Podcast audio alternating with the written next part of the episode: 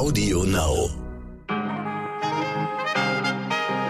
Guten Morgen, meine lieben Zuhörerinnen. Heute ist Mittwoch, der 5. Oktober. Ich bin Michelle Abdullahi und das ist heute wichtig mit unserer langen Version.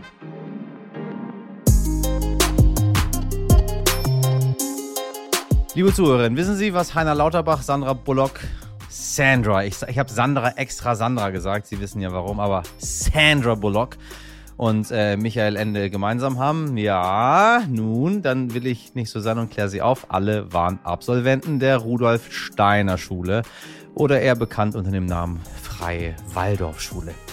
Es ist ein Schulsystem, das gleichermaßen geliebt und gehasst wird. Besonders seit der Pandemie stehen die Waldorfschulen in der Kritik, ImpfgegnerInnen und Corona-LeugnerInnen zu versammeln. Seit Jahren aber schon sind die Zweifel ganz laut, ob ein System, in dem SchülerInnen ihren Namen tanzen, Bestand haben kann in unserer leistungsorientierten Gesellschaft. Oder aber sind es gerade die Waldorfschulen, die uns mit ihrem anthroposophischen Konzept nach Rudolf Steiner das bessere System bieten. Darüber spreche ich gleich mit Ben Freiwald. Er ist Reporter für besseres Lernen und freies Wissen bei Krautreporter. Los, geilert!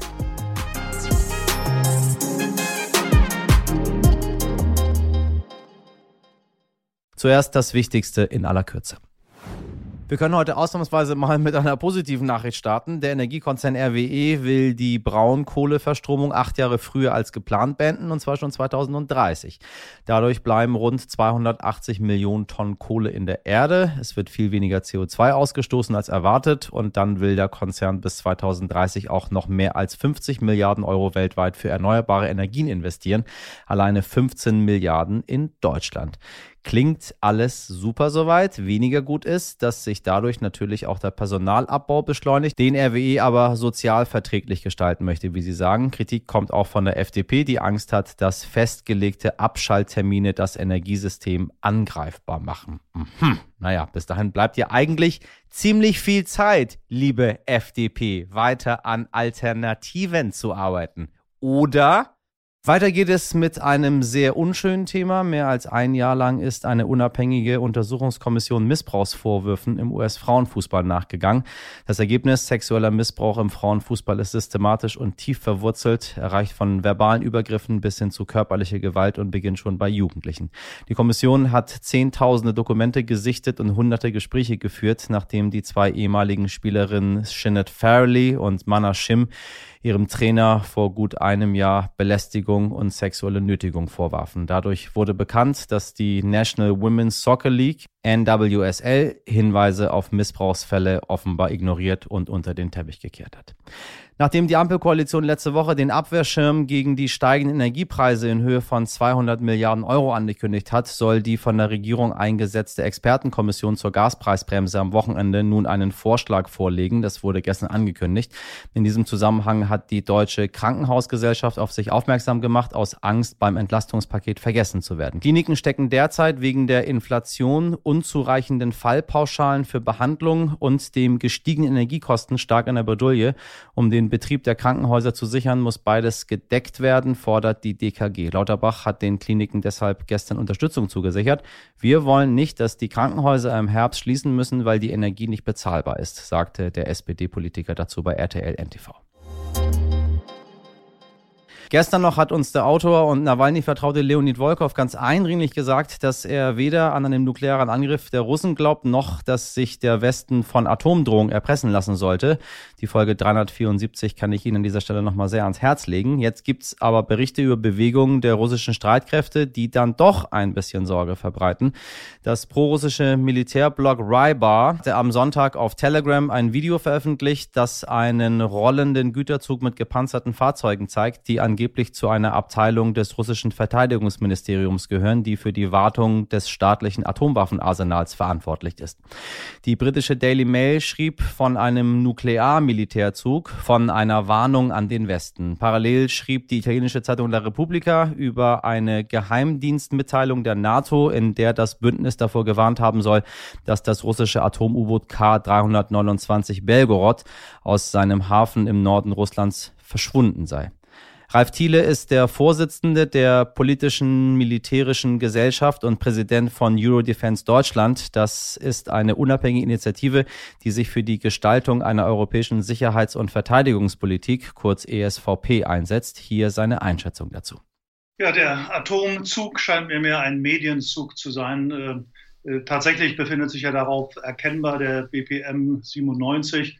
Das ist ein Panzerfahrzeug, das man äh, gerne zum Schutz mobiler Nuklearstreitkräfte nutzt, der aber auch äh, für alle möglichen anderen Verwendungen in Frage kommt. Tatsächlich ist das eine sehr moderne Waffe, äh, die in der Ukraine noch gar nicht zum Tragen gekommen ist. Um was mehr ist auf dem Zug, weiß man nicht. Generell würde ich auch bezweifeln, angesichts der enormen Vielzahl an Nuklearwaffen und ihren Trägern, U-Boote, Flugzeuge, Raketen. Iskander war ja einer der Hauptkandidaten für einen möglichen ersten Schlag, ähm, würde ich bezweifeln, dass dieser Zug nun tatsächlich konkret äh, Einsatzbedeutung hat. Das ist mehr ein Showobjekt. Das sieht man auch von der Herkunft äh, der Bilder über Telegram her, die sich jetzt eben ihren Weg durch die Welt gebahnt haben, das machen, was sie sollen.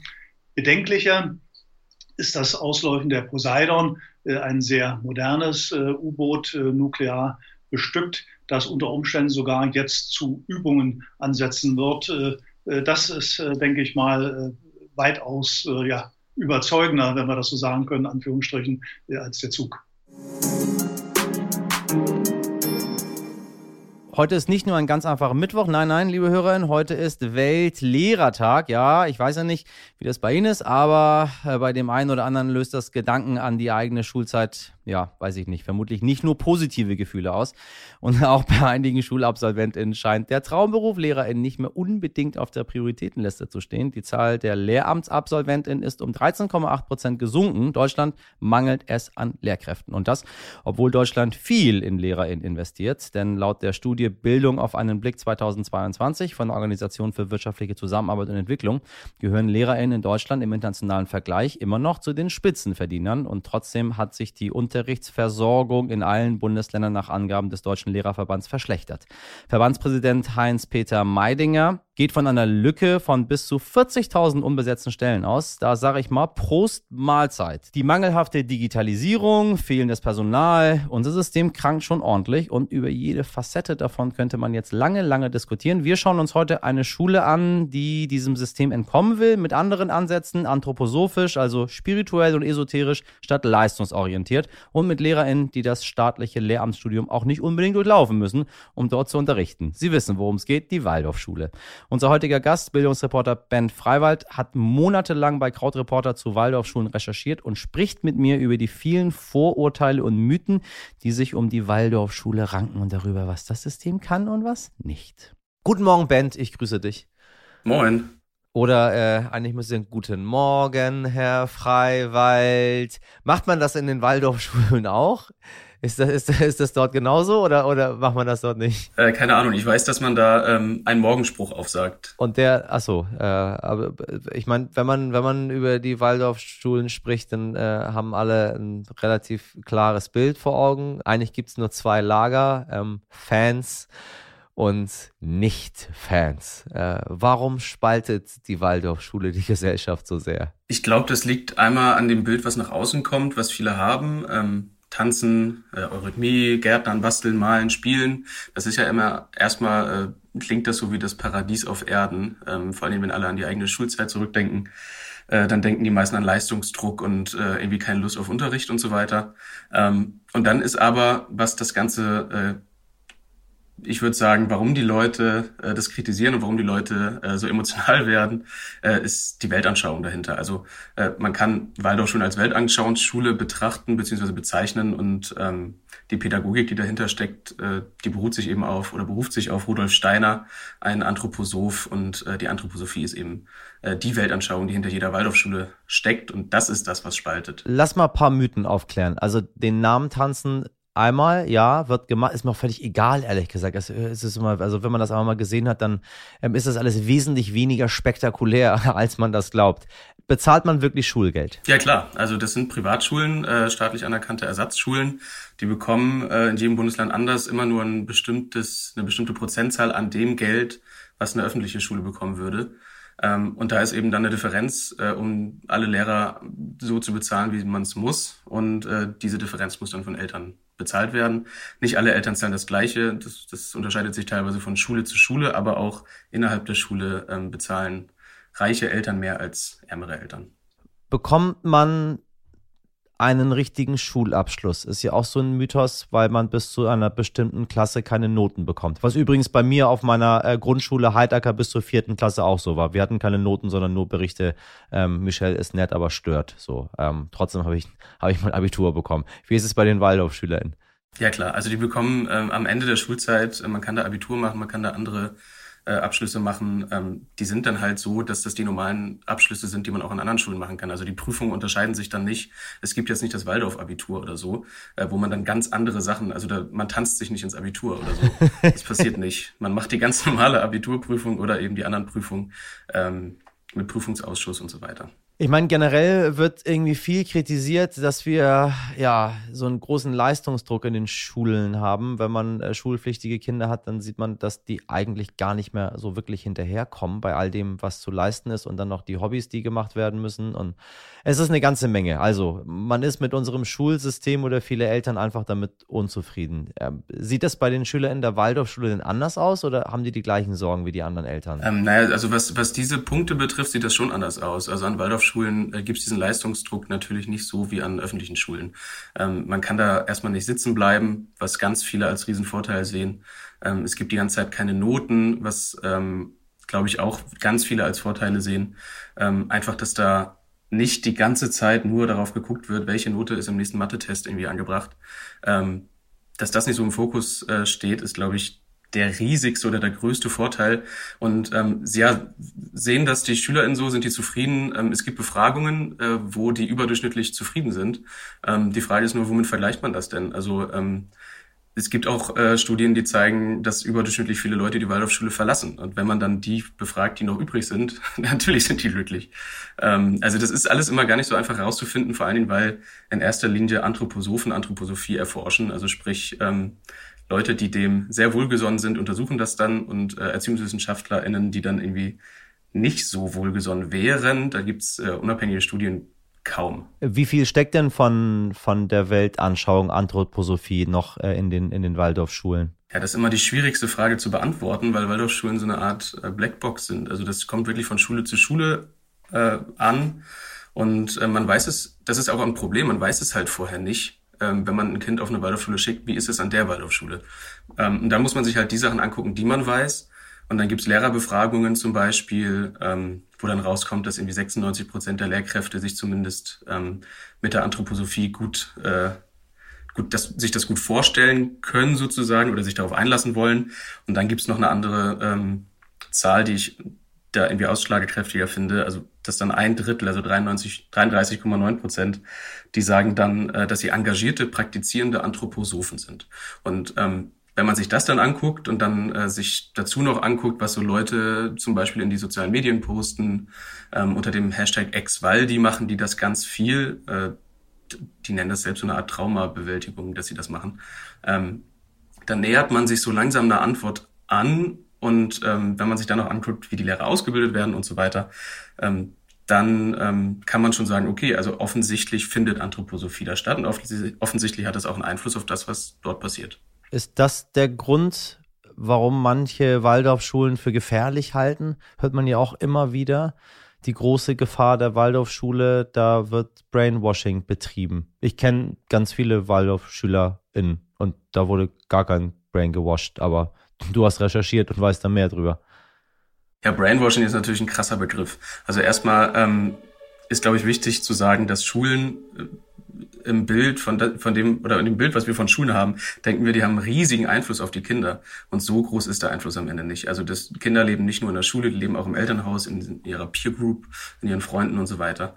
Ähm, also die Schulen haben einen Einfluss, aber nicht den größten. Das heißt, ähm, dass jetzt Leute da irgendwie auf die Waldorfschule gehen und danach nicht völlig brainwashed äh, in, in ihr Leben starten, das ist jetzt auch keine sonderlich große Überraschung.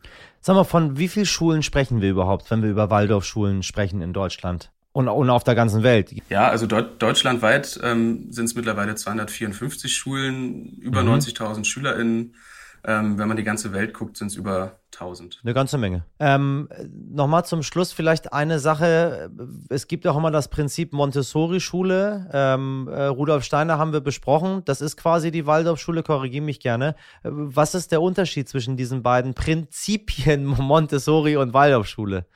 Also ich finde der, also da gibt es ganz viele Unterschiede. Ich finde der größte Unterschied ist, ist, dass bei der Montessori-Schule ähm, vor allen Dingen die Kinder viel mehr Gestaltungsspielraum haben, wenn, wenn sie entscheiden können, was sie lernen wollen, wann sie es lernen wollen. Ähm, da haben sie eine viel größere Rolle. Also es wird sehr viel vom Kind ausgedacht.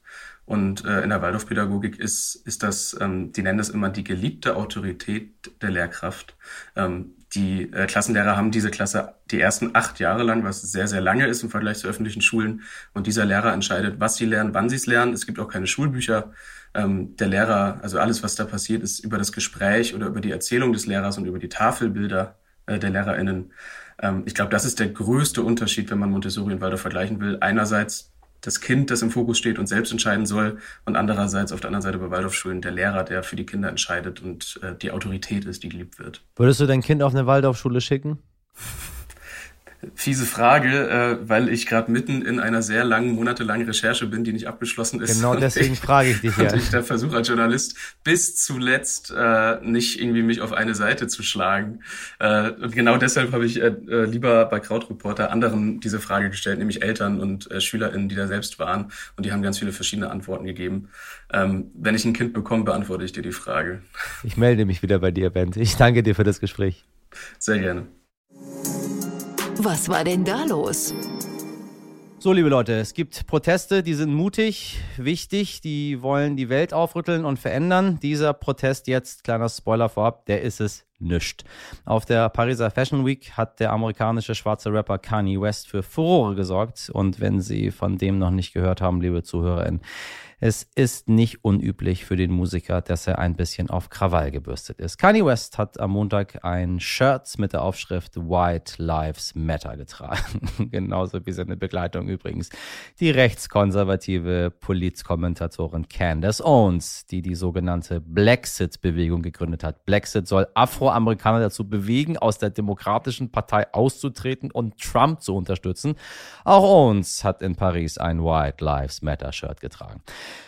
Was Kanye und Owens mit dem Shirt uns sagen wollen, haben sie offen gelassen. Fakt ist aber, dass der Spruch auch auf dem Laufsteg der Show seines Labels Jeezy zu sehen war und von der Anti-Rassismus-Organisation Anti-Defamation League aufs Schärfste verurteilt wurde. Die stuft den Satz als rassistische Reaktion auf die Black Lives Matter-Bewegung ein, die sich gegen Gewalt gegen Schwarze einsetzt. Es ist nicht das erste Mal, dass Kanye West gegen den Strom schwimmt. Immer wieder äußert sich der mit einer bipolaren Störung diagnostizierte Rapper politisch politisch und begibt sich in ziemlich fragwürdige Gewässer. Hatte er vor wenigen Jahren noch mit Ex-Frau Kim Kardashian plus Kindern gegen die laxen Waffengesetze in den USA demonstriert. Oh mein Gott, gesellte er sich kurz darauf öffentlich in das republikanische Lager, um Trump mit der Begründung, er wolle das freie andere Denken, das gegen den Strom schwimmen, unterstützen. Dass der Rapper, der übrigens der Sohn eines Black Panther-Aktivisten ist, dafür nicht unbedingt Lobeshymnen aus der schwarzen Community bekommen hat, brauche ich ihn, glaube ich, nicht auszuführen. In diesem Fall zeigt sich mal wieder, dass gegen den Stromschwimmen nicht immer so sinnvoll ist. Generell, was Kani macht, ist weniger sinnvoll. Dinge, die die Welt nicht braucht, sage ich nur. So, liebe heute WT Community, wenn es nicht gerade diese Ansichten von Kanye West sind, finden wir anders denken natürlich oft richtig und gut und wertvoll. Und wenn Sie uns Ihre Gedanken, Ideen und Vorschläge mitteilen wollen, wenden Sie sich gerne an heute wichtig. Von unserer Seite war es das für heute. Meine Redaktion hat viele Ideen und Meinungen, aus denen sie jeden Tag einen Konsens findet und diese für Sie in eine Sendung packt. Heute im Einsatz Mirjam Bittner, Dimitri Blinski, Laura Czapo und Carla Wöllner. Produziert wurde diese Folge von Andolin Sonn. Machen Sie was aus diesem Mittwoch. Bis morgen. Ihr Michel Abdullahi.